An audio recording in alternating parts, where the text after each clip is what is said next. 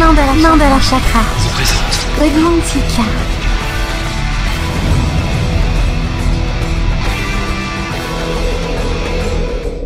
Le replay, ça s'est passé sur Witches Radio. Witches Radio.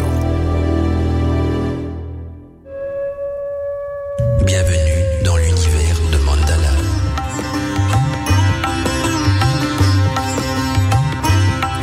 Eh bien, bien le bonsoir mes amis de Witches Radio, content de vous retrouver pour ce nouveau volet de Godmantica et le thème euh, aujourd'hui donc de l'émission, ça sera la magie des pharaons.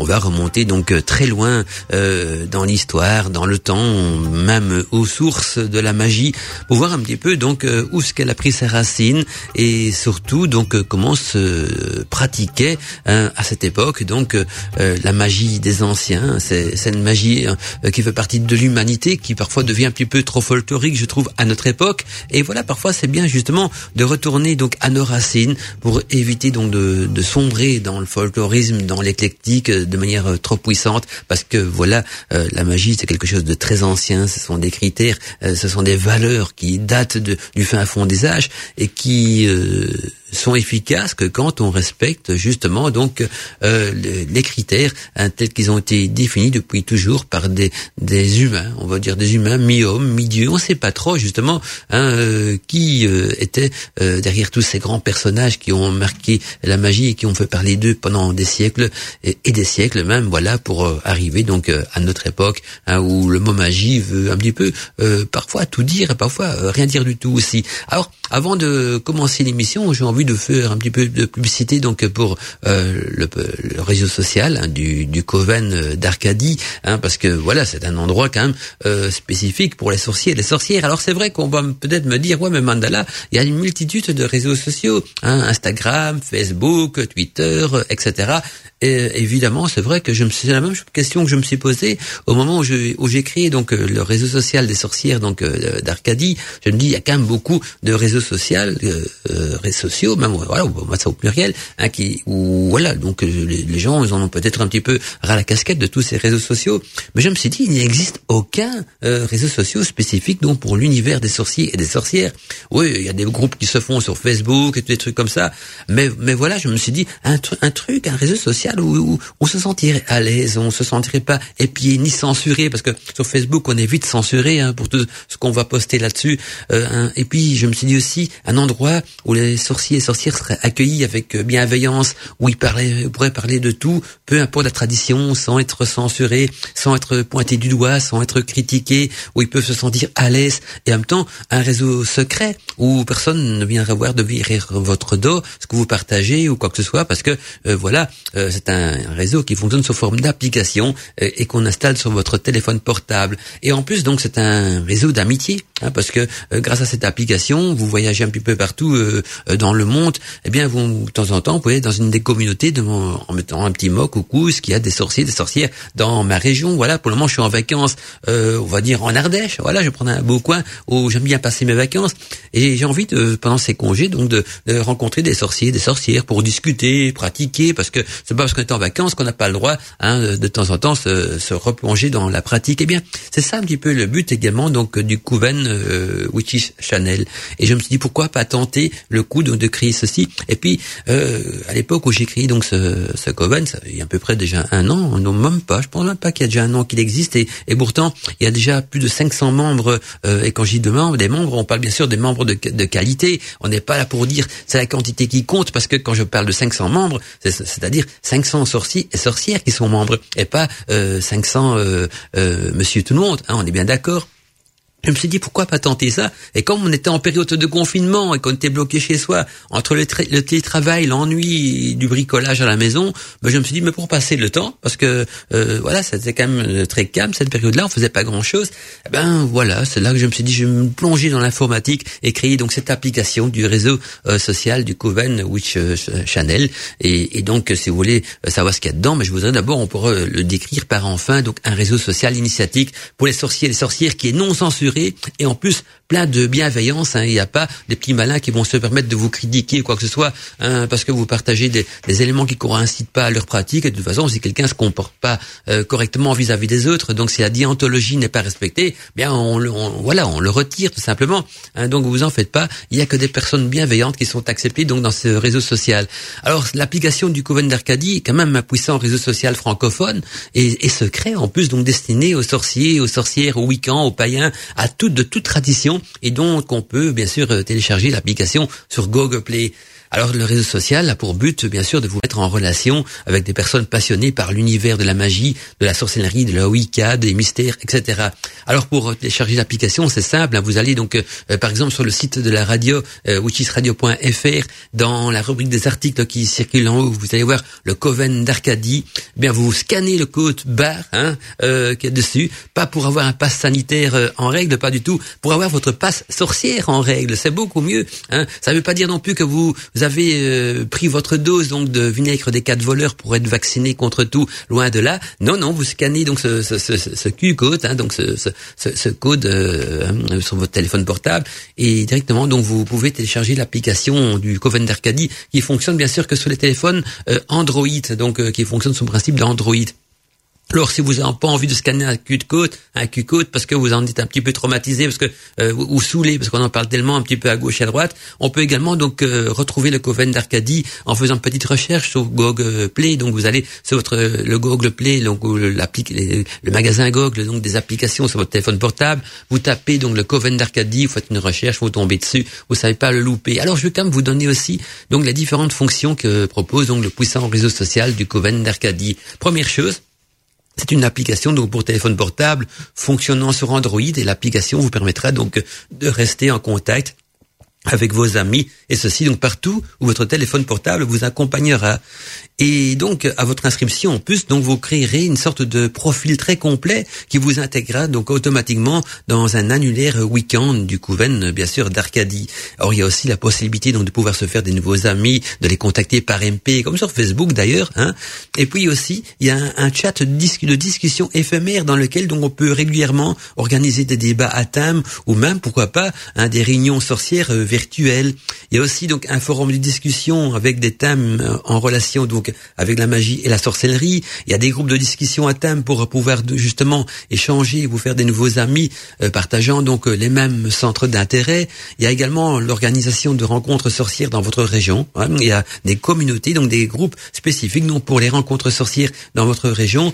Et en plus donc euh, en cerise sur le gâteau, il y a une base de données donc comprenant donc des informations pédagogiques et des documents initiatiques donc de l'école des sorcières et sans oublier bien sûr la bibliothèque de sorcières qui vous donnera donc la possibilité de télécharger quelques livres euh, très rares et très anciens, donc euh, au format PDF. Et donc, je vous rappelle que pour télécharger l'application sur Google Play euh, pour téléphone portable ou tablette, même ça vous sonne sur les tablettes aussi, qui vous donnera donc accès au réseau social du Coven d'Arcadie. Il suffira donc simplement de scanner le code QR présent sur l'image de présentation de l'article donc sur Witchy Channel ou alors de taper donc les mots Coven Arcadie dans votre moteur de recherche de Google Play pour euh, qui d'office arriver sur la page de l'application. Et là, il n'y a plus qu'à cliquer donc sur euh, télécharger l'application avec un petit clic et voilà donc euh, le tour est joué et vous faites partie hein, du premier réseau social pour sorciers et sorcières, week-end, païens, tout ce qu'on veut créer donc par Mandala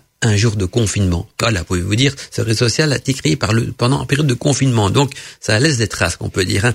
Eh bien, on va petit à petit rentrer dans, dans, le vif du sujet, qui est la magie donc des pharaons, et commencer donc euh, à parler donc euh, de cette magie, du pouvoir secret des pharaons, et remonter donc euh, aux racines même de la magie. Et parfois, c'est important donc de remonter aux racines de la magie pour en comprendre la doctrine, le principe même, et savoir aussi euh, pourquoi est-ce que certains rituels fonctionnent d'une telle ou d'une telle manière, d'où viennent parfois aussi ce côté symbolique de la magie, mais quand on parle de symbole, on parle bien sûr d'initiation aussi, parce que devant chaque partie symbolique, il y a un message initiatique qui est euh, sous-jacent. Et donc euh, voilà, c'est important donc de bien étudier et lire entre les lignes de tous ces anciens grimoires de magie.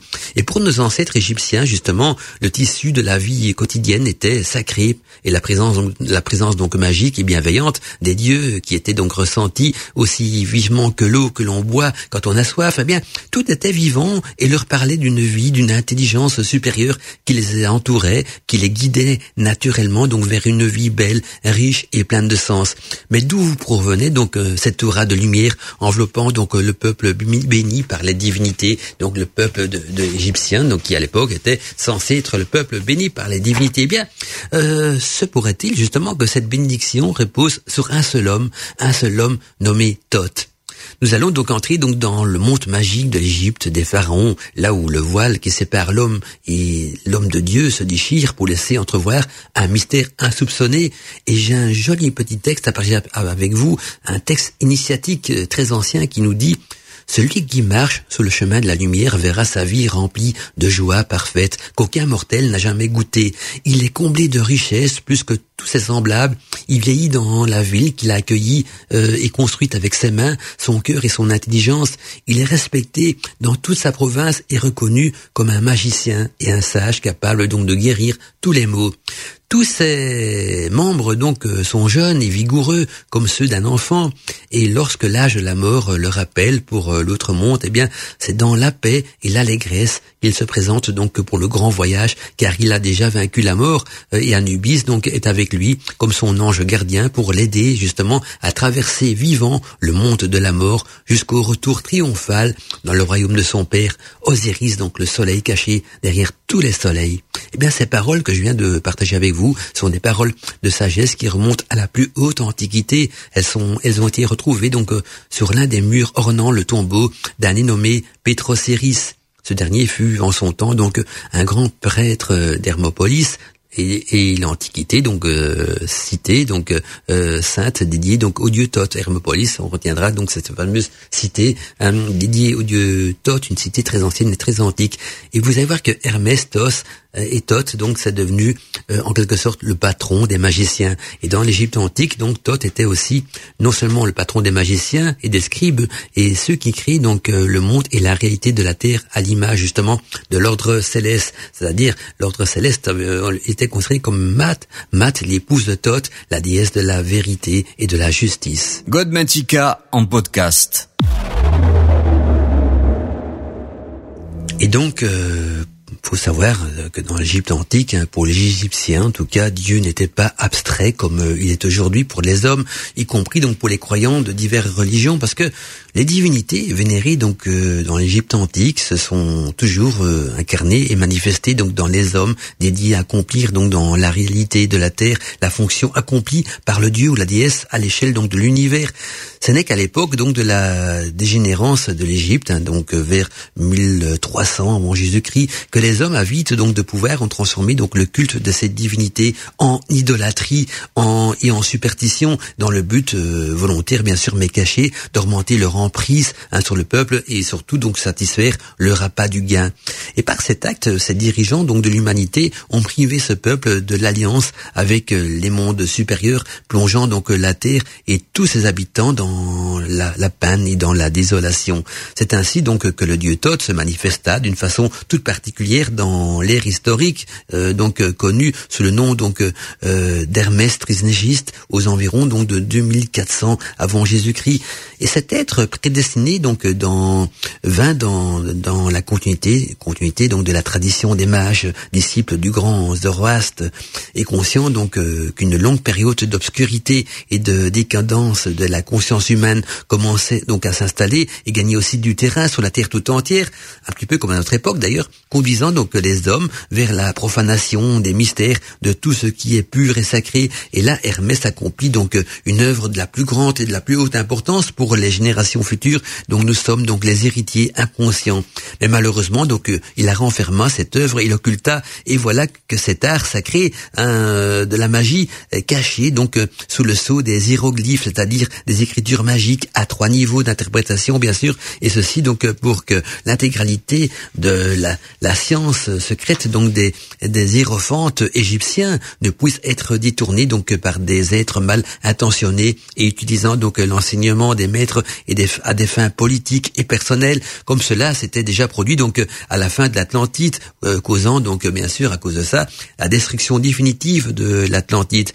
Ainsi donc est né le livre voilé de Thoth amalgame justement de la Torah, hein, euh, la loi donc de l'enseignement divin, qui contient justement dans son symbolisme ésotérique la totale connaissance donc des lois qui rédigent donc les trois mondes, les trois arts secrets qui composent donc la création, c'est-à-dire l'univers, l'humanité, qui inclut bien sûr les hommes, mais aussi les animaux, les végétaux et les minéraux, et le monde divin, ainsi que les arts secrets donc de la magie, de l'alchimie et des mystères euh, d'Isis. Et c'est pourquoi euh, justement Hermès euh, fut appelé donc trisnégiste, ce qui signifie trois fois grand, celui qui connaît tout, qui peut voyager dans tous les mondes. Et d'ailleurs, euh, euh, les Grecs euh, qui l'ont honoré donc dans le passé comme une, sorte donc de d'homme mi-dieu l'ont représenté avec des ailes, hein, avec des, ailes et des ailes aux pieds justement comme le, dieu Mercure. Hein, et, parce que Hermès, elle, se représente justement cette force du dieu Mercure et on l'a appelé donc le messager des dieux. C'est en hommage justement à cette Hermès trisnégiste que les Grecs rebaptisèrent du nom d'Hermopoliste, la ville dédiée au dieu Thoth. Mandala Chakra, une voix à la radio.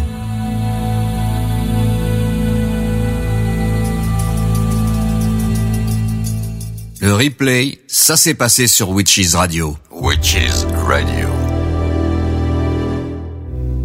J'espère que vous passez une agréable soirée en écoutant Godmantica.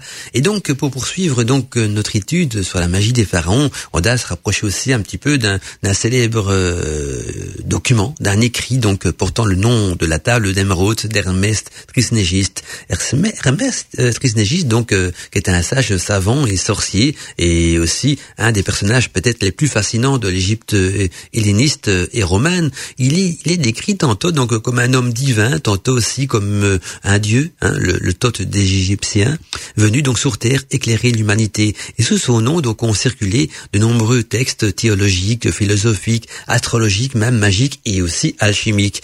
Éparpillés donc euh, au fil des parchemins, les rituels euh, pharaoniques donc n'ont pourtant rien perdu de leur prodigieuse puissance. peut d'ailleurs y avoir recours, mais tous ceux, tous celles qui ont su utilisés donc à bon escient n'ont jamais eu à le regretter. Tout ce que l'occultisme occidental donc a pu développer depuis des siècles n'est rien justement en regard à ce prodigieux réservoir d'énergie euh, subtile que l'on recèle donc dans la magie égyptienne. Et ces pratiques secrètes sont bien souvent donc plus réservées à un cercle restreint d'initiés. Elles concernent donc aussi ce qu'on appelle le petit nombre, car elles entraîneront donc des changements radicaux, spirituels et même profonds dans notre réalité quotidienne et le rêve euh, que vous aviez donc jusqu'ici euh, caressé en vain euh, peuvent bientôt donc devenir la matière même de votre cheminement initiatique de, de vie. Hein, ceci à condition d'avoir donc un cœur pur et une âme suffisamment puissante pour pouvoir se défaire de l'emprisonnement et de la soumission de notre ego. Et voici donc les paroles secrètes d'Hermès qui comprennent donc tous les mystères des sciences occultes de l'Égypte ancienne. Ces paroles énigmatiques furent écrites sous la célèbre table d'émeraude dans laquelle euh, l'antre sombre où fut découvert également donc le corps inhumé de cette divinité à moitié humaine euh, tenait donc cette table entre les mains. Et donc euh, ce texte commence de la manière suivante. Il nous dit qu'il est vrai et sans mensonge, certain et très véritable. Ce qui est en bas est comme ce qui est en haut, et ce qui est en haut est comme ce qui est en bas, pour faire les miracles d'une seule chose. Et comme toutes les choses ont été et sont venues de un, par la méditation d'un, et aussi toutes les choses ont été nées de cette chose unique par adaptation. Le soleil est le père, la lune est la mère, le vent l'a porté dans son ventre, la terre est sa nourrice, le père de tous les télesmes du monde est ici. Sa force ou sa puissance est entière si elle est convertie en terre. Tu séparas donc la terre du feu, le subtil de l'épée, doucement et avec ce grande industrie. Il monte de la terre au ciel et d'Ercherf, il descend en terre et reçoit la force des, choses supérieures et inférieures. Et tu auras par ce moyen donc la gloire de tout le monde et pour, pour cela donc euh, toute l'obscurité s'enfuira de toi. C'est la force forte de toute force. C'est elle qui vaincra donc toute chose subtile et pénétrera toute chose solide ainsi que le monde a été créé. Et de ceci seront donc et sortiront d'admirables adaptations desquelles euh, le moyen en est ici. C'est pourquoi j'ai été appelé, nous dit ce texte, Hermès Trisnégiste, ayant trois parties, ayant justement la maîtrise des trois parties de la philosophie de tout le monde, ce que j'ai dit de l'opération culte du soleil est accompli et parachevé. Si vous désirez diffuser Godmantica sur votre radio, vous pouvez télécharger les podcasts de l'émission sur wikaradio.net. Si ce soir euh, vous avez envie de m'écrire un petit mot, un petit message, me poser des questions ou partager peut-être aussi euh, certaines connaissances, n'hésitez pas à me contacter donc euh, via l'adresse mandala@wichisradio.fr donc mandala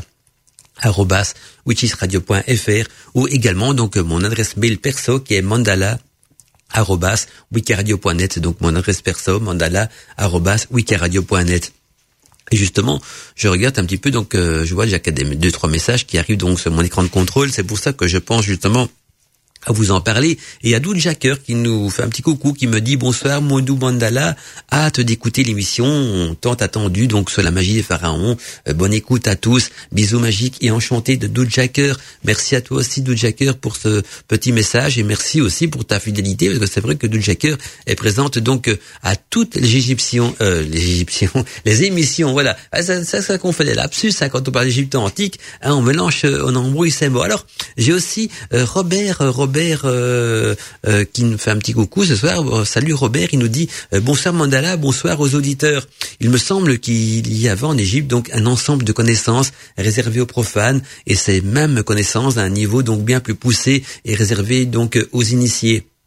Par exemple, nous dit Robert, on a retrouvé donc des documents sur lesquels on peut voir euh, que les scripts de l'époque avaient donc une manière très empirique donc de calculer une surface qui aurait donc euh, bien fait rire les Grecs. Et puis euh, on en déduit que les Égyptiens n'avaient que de pauvres connaissances en mathématiques. Cependant, donc si l'on prend donc les proportions de la pyramide de Khéops par exemple, on s'aperçoit qu'elle ressemble énormément donc et qu'elle rassemble plutôt énormément de connaissances mathématiques très élevées et de même, euh, nous dit Robert, on a retrouvé donc des incantations pour se protéger donc des serpents, des hippopotames, etc. Des choses bien terre à terre, mais certains en ont déduit donc également que les Égyptiens n'avaient que de pauvres rituels magiques.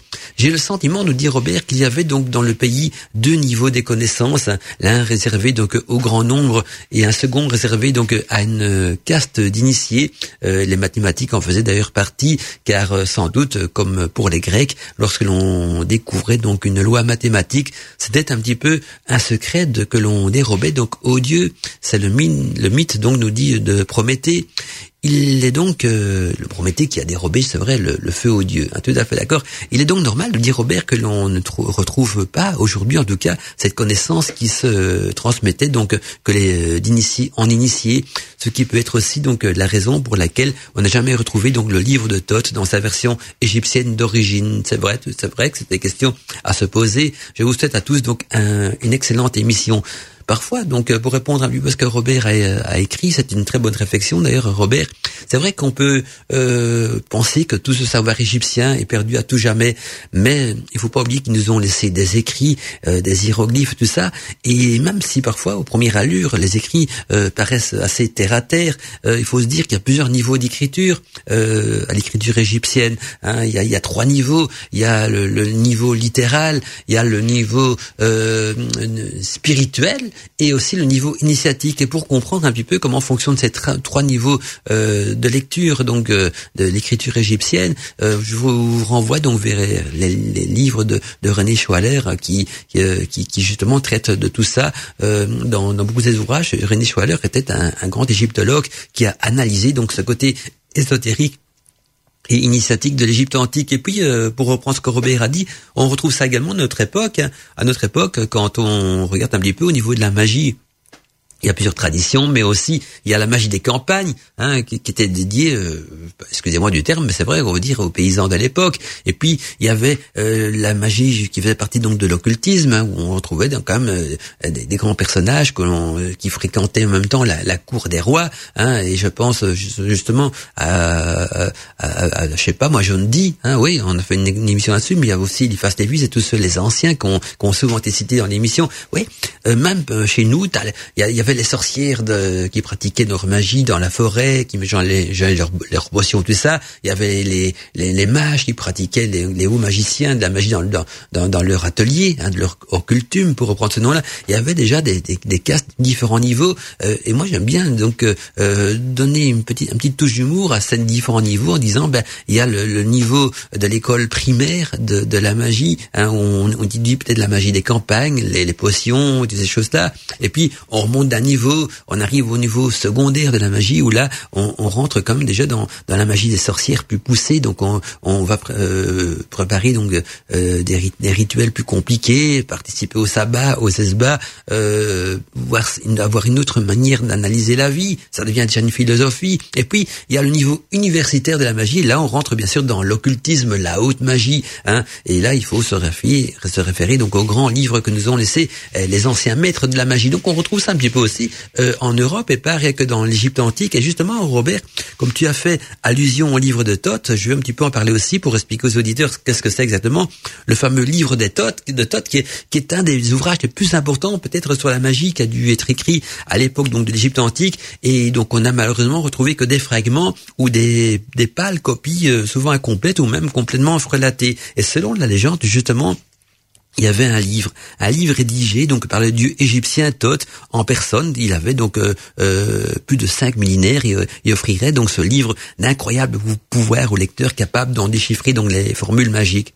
En Grèce, au IVe siècle avant Jésus-Christ, donc une nouvelle version de ce mystérieux livre connu sous le nom de euh, corpus Hermaticum aurait donc été mis à jour par le dieu Hermès. Et le, livre de Thoth donc est pour la première fois mentionné donc dans le papyrus de, Turin où il est également donc décrit euh, l'histoire d'un complot contre le pharaon à l'aide donc de la magie. Et tous les participants donc ont été exécutés et le livre maudit de Thoth qui a enseigné justement l'acte inégal aurait donc ensuite été brûlé.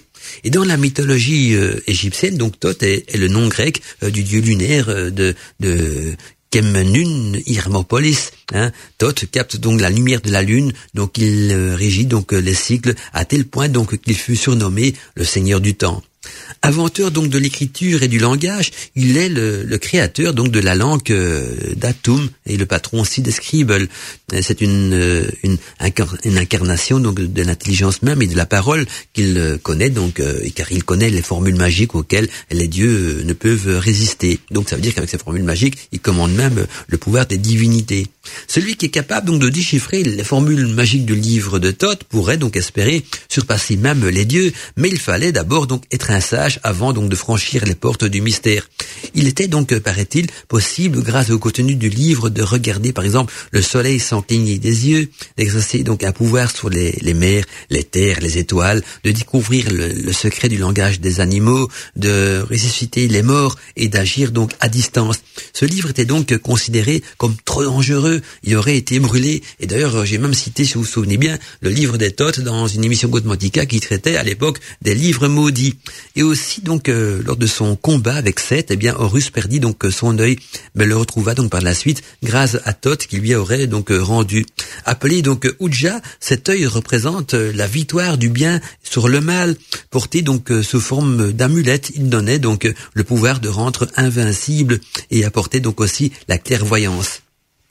Le dieu Thoth semble avoir régné euh, sur tout ce qui comportait donc euh, une opération intellectuelle par l'établissement de l'écriture, de la séparation des langages et par la suite donc aussi il y avait l'analytique et les lois. Il est donc le patron des scribes, mais il était aussi donc le dieu qui compte euh, le, qui, qui, compte donc le, le manieur, le manipulateur plutôt des chiffres aussi, c'est-à-dire donc le calculateur du temps, des années, des hein, du calendrier, des, des, régents et des division donc temporelle.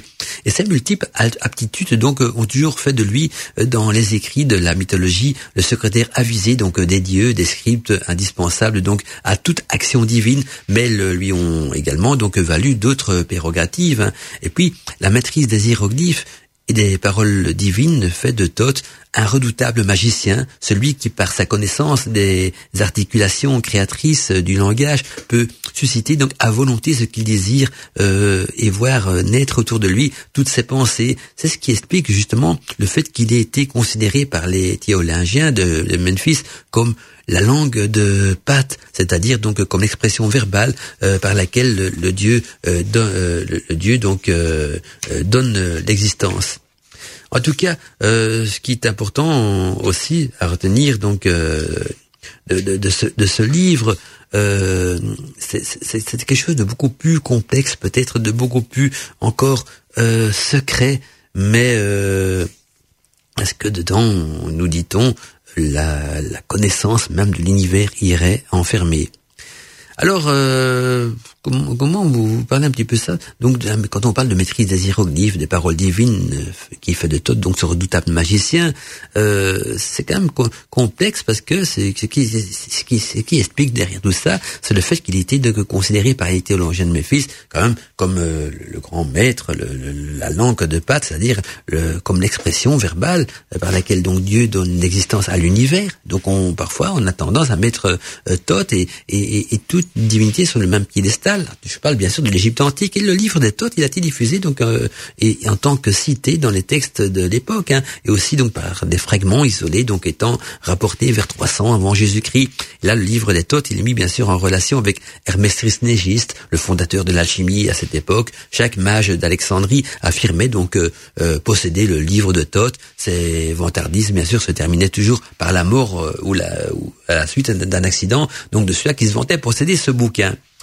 Et au Moyen Âge, eh bien là sur l'Inquisition, ceux qui euh, propageaient donc des manuscrits mystérieux étaient impitoyablement donc brûlés, mais le savoir reflétait et, refaisait aussi euh, chaque fois euh, surface, hein, bien que personne n'ait jamais vu le livre de Thoth imprimé ou reproduit d'une quelconque façon. Et au XVe siècle, là, une légende raconte même qu'une société secrète diffusait donc un abrégé du livre de Thoth sous la forme donc de cartes dites de tarot.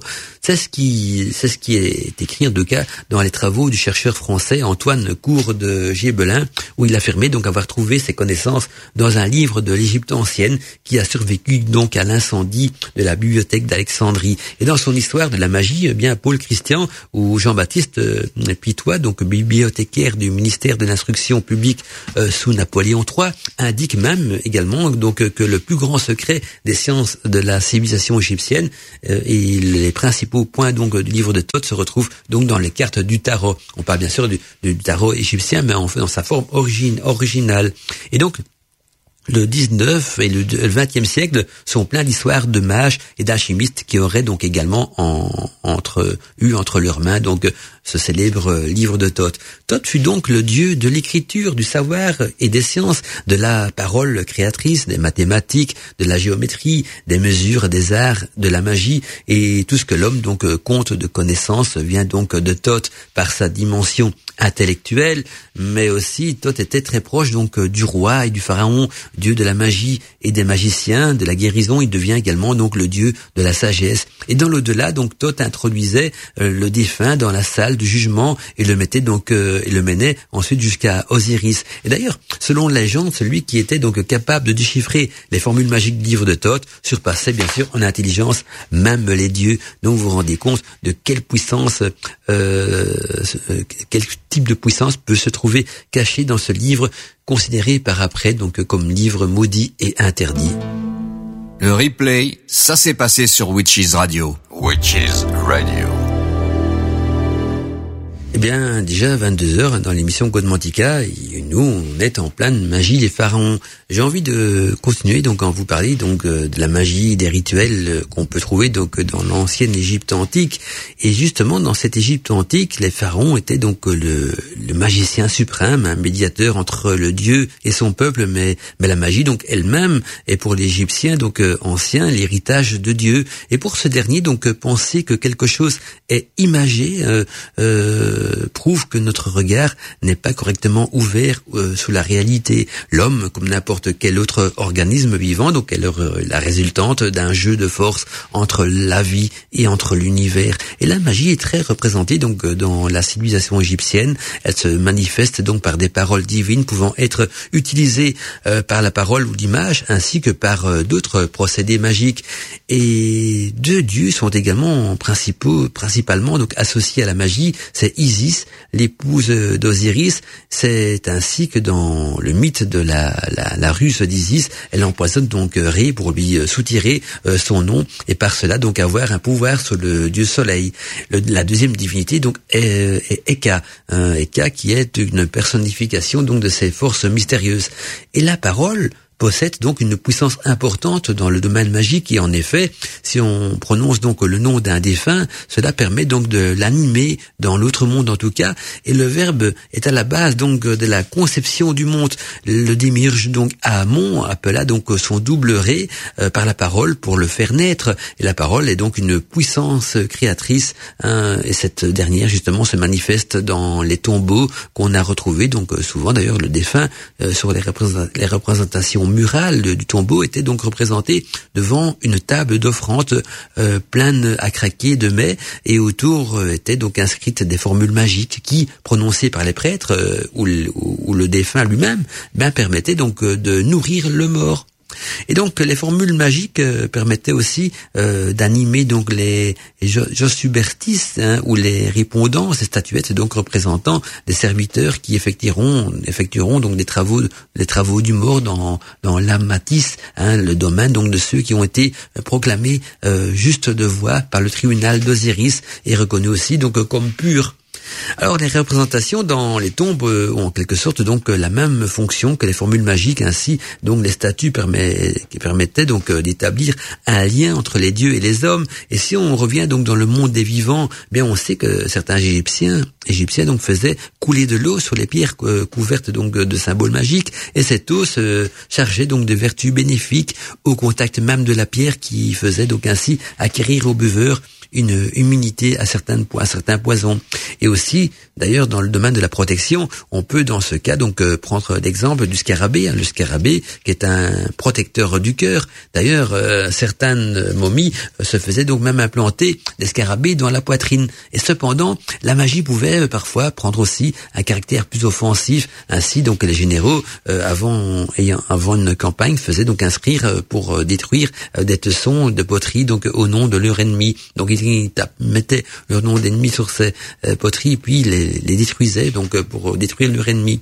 Et les magiciens devaient donc vaincre la mort, ceci en aidant donc euh, à ce que le passage de la vie à l'univers de l'autre monde se passe donc dans, dans de la manière la plus harmonieuse possible. Et dans ce cas, la momification donc prend tout son sens hein, comme un acte magique même. Et d'ailleurs, le rituel qu'on impose, euh, qu'elle impose, cette momification, euh, les différents objets aussi magiques qui sont déposés autour euh, de, la momie n'ont pour but que de faciliter le passage entre les deux mondes de l'avant et de l'après la mort. Et face au dieu euh, maîtrisant donc euh, les éléments, eh bien le magicien participe donc à la vie du monde et l'adepte donc qui a subi les épreuves menant donc à la connaissance pour devenir initié a du pouvoir sur tout ce qui ce qui a un nom c'est-à-dire sur tout ce qui est, euh, car pour l'Égyptien, justement, tout ce qui a reçu un nom est considéré comme vivant. Et l'instrument magique, c'est-à-dire euh, les instruments magiques, euh, ben quoi, il y a les amulettes, les talismans, les envoûtements, la guérison, eh bien ce sont des moyens, et aussi c'est l'apanage du magicien égyptien. Et là, le vrai magicien a aussi donc ce pouvoir sur la mort elle-même, comme le rappelle d'ailleurs le texte du livre des morts, hein, qui nous dit cette magnifique phrase bien mystérieuse, celui qui connaît le livre de magie, celui-là peut sortir donc du au, grand jour et se promener donc sur la terre parmi les hommes. Il ne mourra jamais. 12 musiques, euh, on est bien sûr sur Witches Radio, vous êtes en pleine émission Code Mantica et on y parle de la magie des pharaons, la magie donc telle qu'on a pu la trouver euh, et la vivre peut-être aussi donc euh, dans l'ancienne Égypte. Et donc on va parler un petit peu aussi donc de magie, d'envoûtement dans cette fameuse Égypte ancienne parce que la magie n'a pas de partie mais elle a un berceau. Un berceau, c'est-à-dire l'ancienne Égypte, bien que même bien que bien que les, pratiques occultes donc de, de l'Occident aient probablement donc plus de racines dans les civilisations de l'Euphrate que, que dans la vallée du Nil. C'est toujours sur la terre donc des pharaons que les magiciens arabes puis européens donc ont situé les origines de leur art, la Kabbale. Et d'ailleurs la Kabbale ne dit-elle pas que les dix parts de magie qu'a reçu donc la la terre neuf sont échus donc sur la seule Égypte, hein, donc la seule terre d'Égypte, tandis que le reste du monde s'est partagé donc la dixième. La Bible ne présente-t-elle pas aussi les magiciens égyptiens si puissants qu'ils peuvent donc reproduire les sortilèges que l'Éternel a fait accomplir à Moïse pour convaincre donc le pharaon? Et puis chaque Égyptien est à sa manière donc un magicien et, participe donc de cette puissance que le Dieu que les dieux ont donné donc aux hommes pour agir donc sur le réel. Et là le Eka donc n'est pas un scribe, il n'est pas non plus un prêtre qui doivent à l'occasion donc recourir à cette pratique. Les Égyptiens qui euh, croyaient donc euh, à la grande puissance d'un mot ou d'un symbole euh, craignent donc et adorent ces dieux qui sont donc utiles et dangereux selon la personne qui les utilise. La politique aussi hein, est en Égypte donc une affaire de magie et le pharaon ne comporte pas seulement donc sur les, les, les, armées pour repousser donc les assaillants et ses ennemis ou c'est même pour ses diplomates pour circonvenir donc les nations hostiles, mais il euh, compte aussi sur les magiciens pour euh, ensorceler donc les chefs ennemis. Les rituels magiques des quatre boules est expliqué d'ailleurs sur un papyrus magique du métropolitain un muséum donc à New York et sur les murs donc du temple Ibis dans l'oasis de Kerga. Hein, il s'agit donc d'une pratique culturelle destinée à contrer les ennemis du dieu Osiris, notamment justement son frère maléfique Seth dans les attaques donc euh, qui pourraient donc compromettre la bonne marche du monde. Et tous les jours dans certains temples donc euh, il, il, était euh, modelé donc quatre boules d'argile, chacune inscrite donc au nom d'une divinité et sur laquelle donc était récitée une formule contre un éventuel agresseur euh, d'Osiris et le rite s'achevait donc par la, la, projection donc des sphères d'argile vers euh, chacun des points cardinaux. Parmi les talismans d'ailleurs dont les Égyptiens étaient euh, bardés, il existe encore une catégorie très intéressante. Hein. Il s'agit donc en effet de bandes de papyrus très étroites, environ donc 6 cm, mais dont la largeur euh, peut dépasser donc le mètre.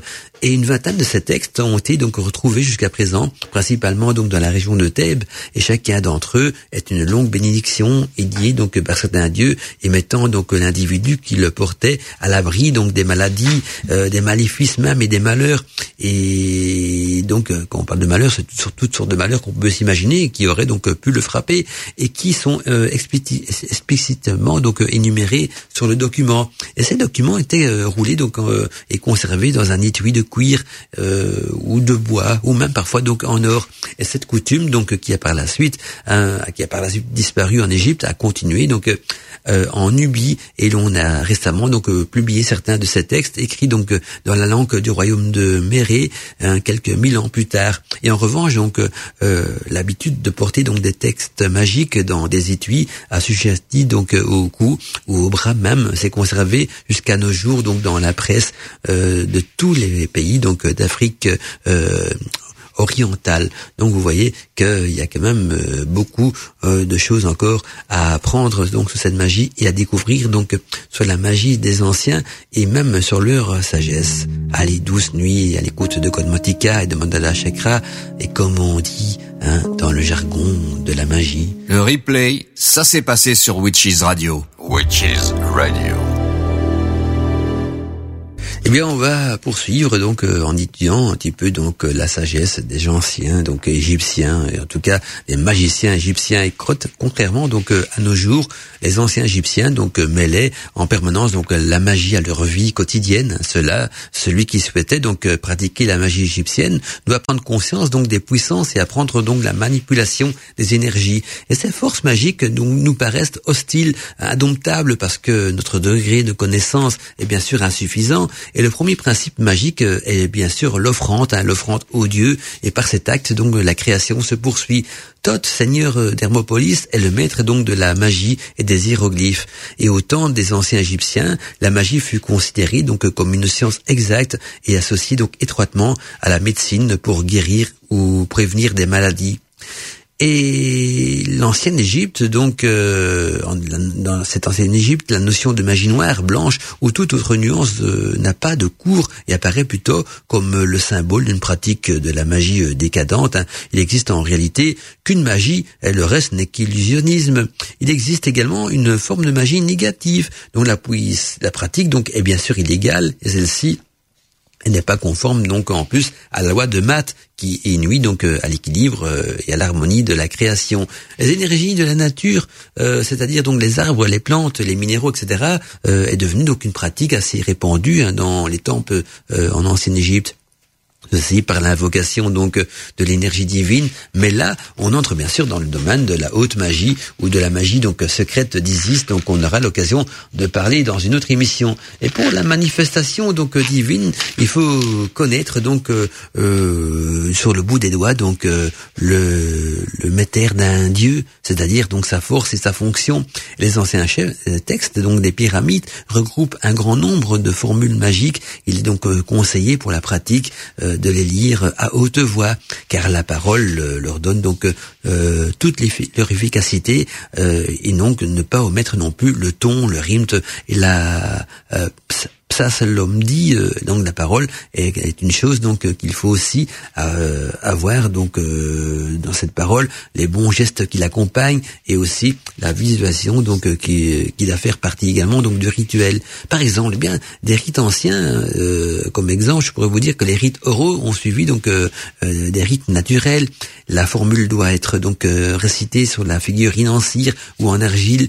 L'utilisation du papyrus de l'encre neuf sont bien sûr toujours utilisé aussi euh, pour sceller un nom, etc. Donc euh, toujours employer de l'encre neuve consacré.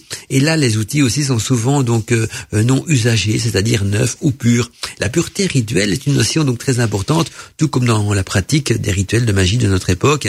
Et on prend le bain magique, ou bien il y a aussi la pratique euh, de, la, de la, nudité, la nudité dans le rituel, quelque chose qui est essentiel aussi pour retrouver cette pureté, pureté de l'âme, pureté aussi de l'ego, pureté du corps. Et donc les rites d'agiter donc le papyrus, par exemple aussi, le fait d'agiter un papyrus sacré et magique euh, avait une certain, certain pouvoir parce que les prêtresses d'Ator avaient un rite musical d'une grande beauté et l'agitation donc de papyrus sacré pour transformer donc euh, les mauvaises énergies et réjouir la déesse Hathor en retour était euh, fréquente et en retour donc la déesse mettait la terre en joie et donnait donc du, du, bonheur à tous les participants. Et puis il y avait également les papyrus protecteurs, hein, une pratique courante aussi pour se mettre donc à l'abri des catastrophes hein, qui consiste donc euh, en ce que la personne porte un papyrus dont le texte, euh, le texte différent de euh, comprend de multiples pièges.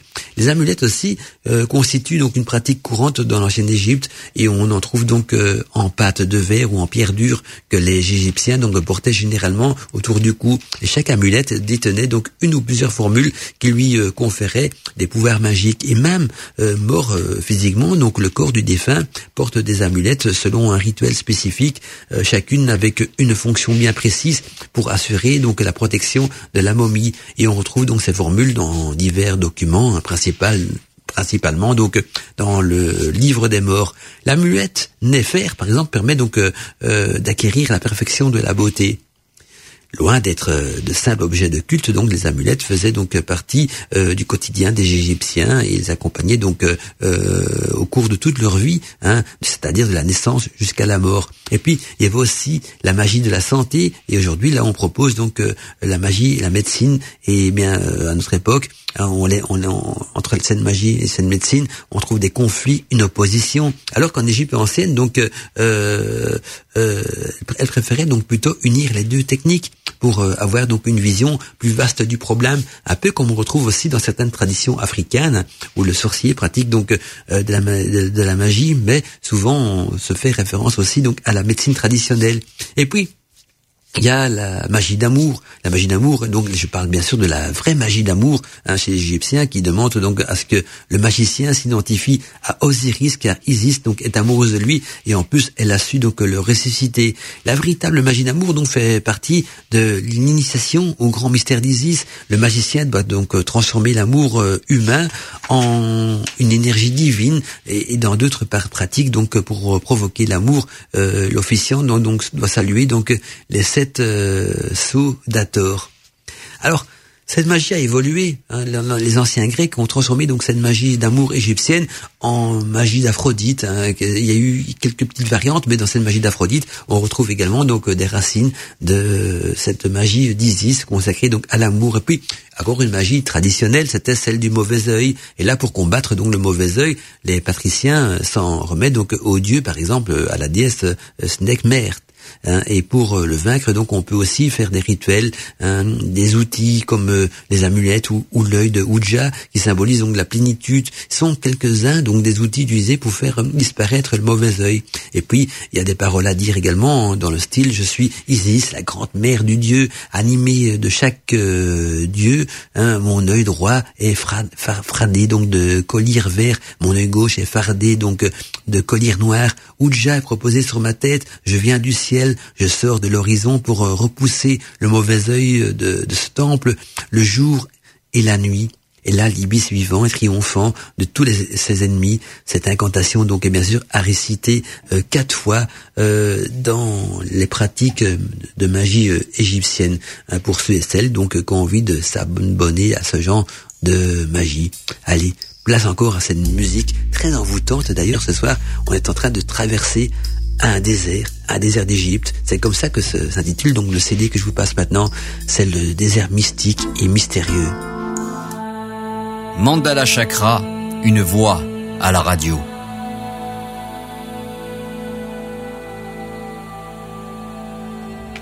Eh bien, donc, euh, on retiendrait quand même que l'Égypte, c'est le berceau de la magie. Hein. Et lorsque l'on parle donc de magie ou de sorcellerie, on fait donc très souvent référence à une couleur ou à une culture, et nous permettant donc ainsi d'avoir une référence en termes de puissance.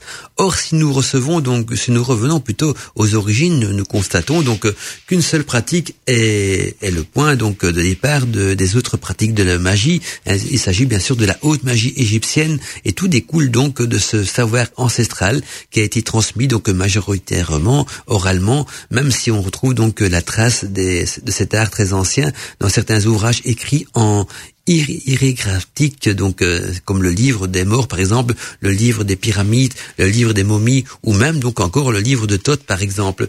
Et donc euh, les Égyptiens euh, ont aussi donc utilisé des façades de certains temples comme le temple d'Horus ou d'Ekfu, ceci afin de transmettre donc euh, leur connaissance grâce aux hiéroglyphes. Ce savoir a donc voyagé au fil du temps et des pays où il a pu donc ainsi être adapté aux différentes cultures et traditions et en arriver donc aux pratiques de la magie que nous connaissons aujourd'hui. Et pour citer donc euh, le magicien Papus, par exemple, le fervent pratiquant de la haute magie et de la théurgie, il qualifiait donc la haute magie égyptienne de science occulte car elle était donc enseignée euh, dans les temples et cachée aussi donc aux profanes. Et toujours donc selon Papus, cette science occulte pouvait être conçue comme euh, un corps de doctrine transmis donc en âge non sans subir bien sûr de sérieuses euh, euh, mutilations parce que euh, c'était transmis d'âge en âge souvent oralement. Et vous savez que dans les paroles transmises de manière euh, orale, il y a beaucoup de pertes, euh, tout n'est pas toujours transmis dans l'intégralité. Et parmi les initiés célèbres, nous pouvons donc euh, retrouver donc des personnages de la Grèce antique, hein, comme Platon ou bien encore Pythagore. Et ce dernier donc d'ailleurs a su saisir l'opportunité de dispenser donc à son tour les mystères des mathématiques et de la philosophie. Et nous avons tous appris donc à l'école hein, ce fameux théorème de Pythagore qui, qui est un enseignement ésotérique à part entière puisque nous retrouvons donc à l'intérieur du triangle rectangle toute la symbolisme de la Trinité euh, dans l'unité. Et donc la haute magie égyptienne euh, s'est donc étendue avec le temps dans tout le continent africain et on retrouve aujourd'hui surtout donc euh, au Togo et au Bénin, mais aussi sous forme de basse magie euh, qui n'est ni plus ni moins donc que de la sorcellerie traditionnelle. En Europe également, donc son expansion a réellement commencé durant donc la période antique, ceci depuis la Grèce à l'Italie et ceci également à l'époque des grandes conquêtes. Et grâce à l'analogie donc des rituels, on, euh, cette analogie des rituels ont peut-être euh, pu faire évoluer les rituels tels que nous les connaissons, aussi bien donc concernant les ingrédients que les croyances. C'est ainsi donc euh, que de nouveaux courants de pratiques ont vu le jour.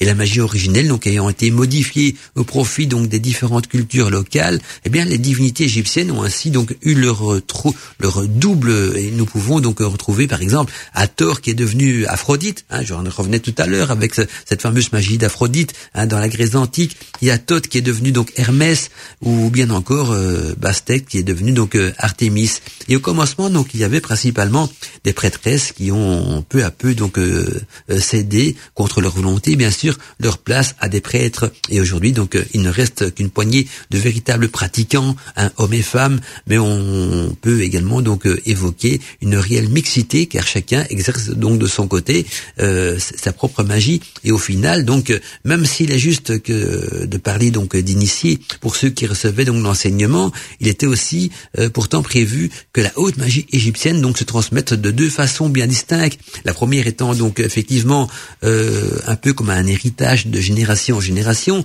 oralement, mais aussi par écrit. Et ce type d'initiation donc était réservé aux personnes cultivées pour euh, déchiffrer donc les hiéroglyphes et comprendre donc les, les sous-entendus du contenu littéraire des ouvrages. Hein, je vous expliquais, il y a trois niveaux euh, d'écriture et de lecture donc dans les, les, lettres, les, les symboles et l'écriture égyptienne. Et il suffisait donc euh, pas de savoir lire, mais aussi de réfléchir pour en comprendre le sens profond. D'autres modes de transmission euh, pour le peuple étaient aussi hein, les, contes et les légendes, ainsi que les profanes donc euh, connaissaient toujours des histoires et la, que la tradition ne pouvait détruire un peu comme ça se passe encore à notre époque par les contes de la mère de loi, hein, qui sont également considérés euh, comme des, des contes initiatiques. Magie naturelle, sorcellerie, ésotérisme, paranormal et mystère. Bienvenue dans l'univers de Godmantica.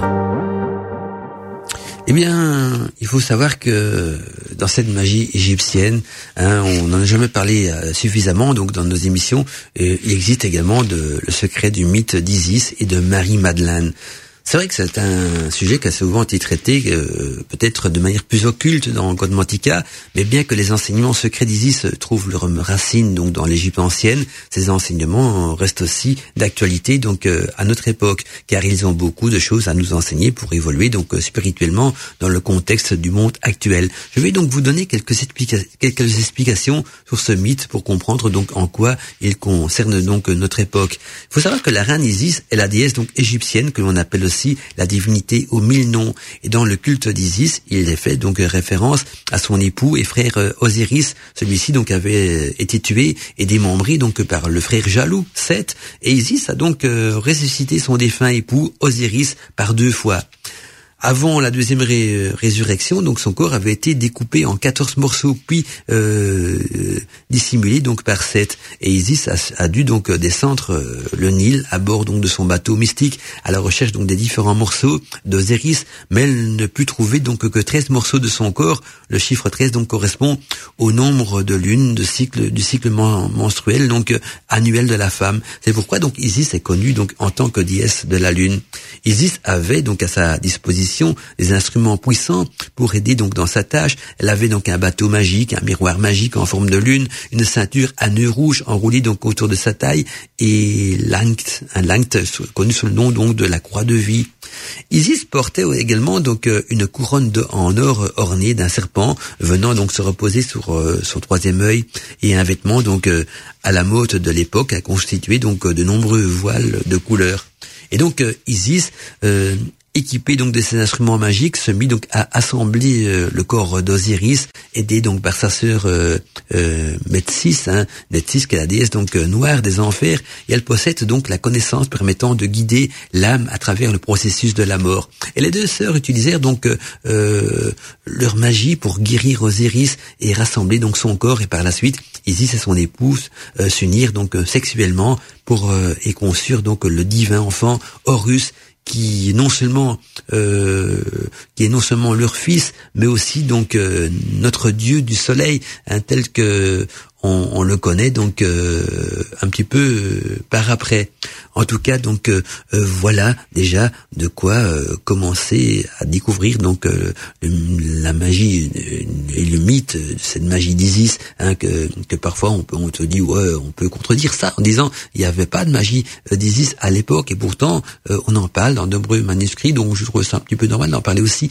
Mais on, si on a un petit peu de temps dans l'émission, je pourrais encore vous parler aussi du mythe d'Isis et du symbolisme donc euh, qu'on peut découvrir à de nombreux niveaux. Et vous allez voir que dans ces nombreux niveaux, il existe également un niveau magique. Le replay, ça s'est passé sur Witches Radio. Witches Radio. Mandala Chakra dans Godmentika. Eh bien oui, on est sur de Mantica et donc je vais vous parler un petit peu du mythe d'Isis hein, et du symbolisme donc euh, qu'on peut y découvrir à nos nombreux niveaux. Donc je parle bien sûr du symbolisme initiatique. Il faut savoir que la quête spirituelle donc d'Isis était donc de retrouver son épouse, euh, son époux Osiris. Quant à nous, donc notre chemin spirituel nous guide donc vers la compréhension et la nécessité donc de s'unir à notre homme ou à notre femme intérieure, c'est-à-dire aux énergies du masculin sacré et du féminin sacré. Et Langt euh, qui est la croix donc euh, circulaire, cercle symbolique donc euh, la femme euh, et la croix qui symbolise l'homme. Hein, donc oui, ce, ce cercle symbolique avec la femme et la croix qui symbolise l'homme. Tout cela symbolisera donc l'union, l'union de l'homme et la femme dans les cultes secrets d'Isis. Isis donc subit une sorte de crise en effet. Elle doit donc retrouver les parties manquantes d'Osiris. Quant à nous, donc notre chemin spirituel dans la vie commence souvent donc par une crise et une prise aussi de conscience. Et nos, nos, désillusions, nos souffrances dans ce monde peuvent souvent aussi euh, constituer donc les premiers pas nous amenant donc à notre quête spirituelle. Et donc la ceinture euh, à nœud rouge d'Isis symbolise donc euh, dans ce cas-là la lignée matérielle, matrilaire donc euh, collective. Et là, l'individu en général donc subit des blessures durant donc son enfance liées donc au, dysfonctionnement parfois des dans les schémas familiaux. Donc il a hérité. Et cet est, l'élément donc quant à lui destructeur de la famille d'Isis. Et la tâche donc de celle-ci est de purifier la condition karmique de son frère Seth qui cause donc la séparation et de la guérir donc afin de crier la plénitude. Et pour les sorciers et sorcières de notre époque, il est également donc parfois nécessaire de purifier les schémas destructeurs donc euh, nous héritons par le fait donc du conditionnement de notre famille. Et cela donc consiste à réclamer les morceaux perdus de nous-mêmes, euh, de se détacher de l'emprise de notre ego et de pouvoir donc évoluer dans les entraves sur le chemin secret de l'initiation. Et donc, Isis c'est aussi euh, la grande mère, hein, parce que euh, ces voiles représentent donc la forme illusoire donc du plan matériel euh, du monde de la forme, et donc Isis est la déesse des treize lunes. Le cycle lunaire nous enseigne aussi le fonctionnement de la vie dans la forme physique, et la vie donc elle a un commencement qui est donc symbolisé par la nouvelle lune, et puis la vie elle a aussi une phase d'épanouissement qui est symbolisée quant à lui par la pleine lune, et puis la vie a également donc un cycle destructeur représenté par la lune décroissante. Et le miroir magique, donc en forme de lune d'Isis, euh, lui confère donc le pouvoir de réfléchir ces trois aspects de la vie. Il lui permet également donc euh, de voir la lumière intérieure en chaque individu et en chaque expérience donc de la vie. Et lorsqu'Isis possède donc cette compréhension, elle a la connaissance de euh, la permanence des circonstances de la vie. Et il s'agit donc là du cheminement bien sûr spirituel, permettant donc de trouver la véritable essence de notre ère, symbolisée donc par son frère Osiris, qui représente donc l'étincelle de la lumière en tout ce qui est. C'est la raison donc pour laquelle il est si important donc pour Isis de rassembler euh, Osiris, son bateau mystique donc euh, descend le long du grand fleuve euh, et, ce grand fleuve n'est rien d'autre que le Nil.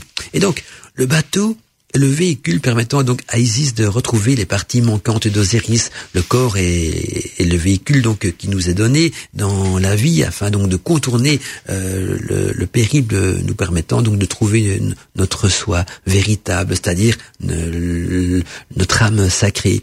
Et notre véhicule physique est, donc assujetti aux trois phases de la Lune hein, et aux conditions tempo temporaires, donc également inhérentes à notre montre matériel. Et donc notre corps est également suggesti, quant à lui, au conditionnement génétique. Donc nous héritons dans notre lignée familiale. Et puis il y a le bateau qui descend l'Unile, qui symbolise également donc ce fleuve qui représente aussi d'abord le canal central à travers lequel passe la Kundalini. Et Isis c'est également donc la reine serpent qui est symbolisée donc par la, couronne serpentine en or qu'elle porte. Et donc la Kundalini est le serpent endormi qui se situe donc à la base de la colonne vertébrale. Et lorsque ce serpent est réveillé, ben il s'élève donc euh, à travers le canal central, euh, initiant donc l'individu et lui dévoilant les mystères des sept chakras et des sept dons qui leur sont associés. Et de même donc euh, retrouve donc les morceaux manquants de son bien-aimé Osiris dans notre parcours initiatique. Là également, nous devons nous aussi retrouver les parties manquantes de nous-mêmes. Isis est la grande déesse mère, elle est donc la forme de tout ce que nous voyons euh, dans ce monde. Quant à, à, Osiris, donc représente quant à lui la lumière divine de la résurrection et de la transfiguration éternelle. Osiris est donc l'étincelle de vie qui se retrouve en chacun de nous euh, et dans toute la nature même, tandis que Isis ressuscite donc cette énergie vitale ainsi donc les deux amants dans ce mythe représentent donc le mariage du monde matériel et du monde de l'esprit éternel. L'un ne peut pas exister euh, sans l'autre. Donc vous voyez que on va déjà loin donc dans le cycle initiatique donc d'Isis et d'Osiris et qu'on se rend compte qu'il existe bel et bien euh, non seulement une magie mais aussi quelque chose peut-être encore de beaucoup plus puissant.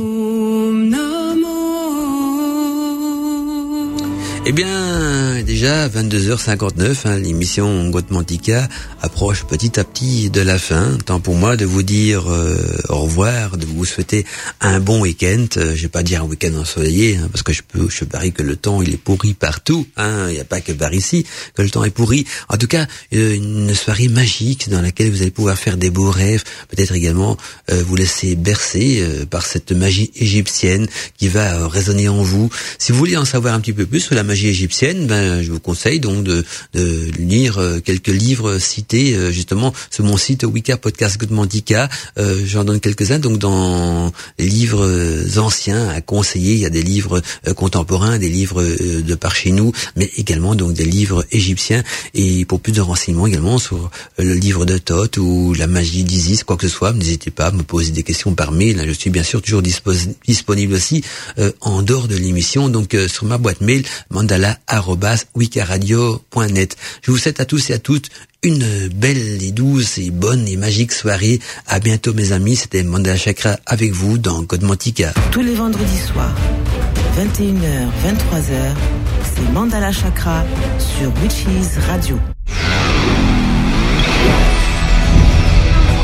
Mandala, Mandala Chakra.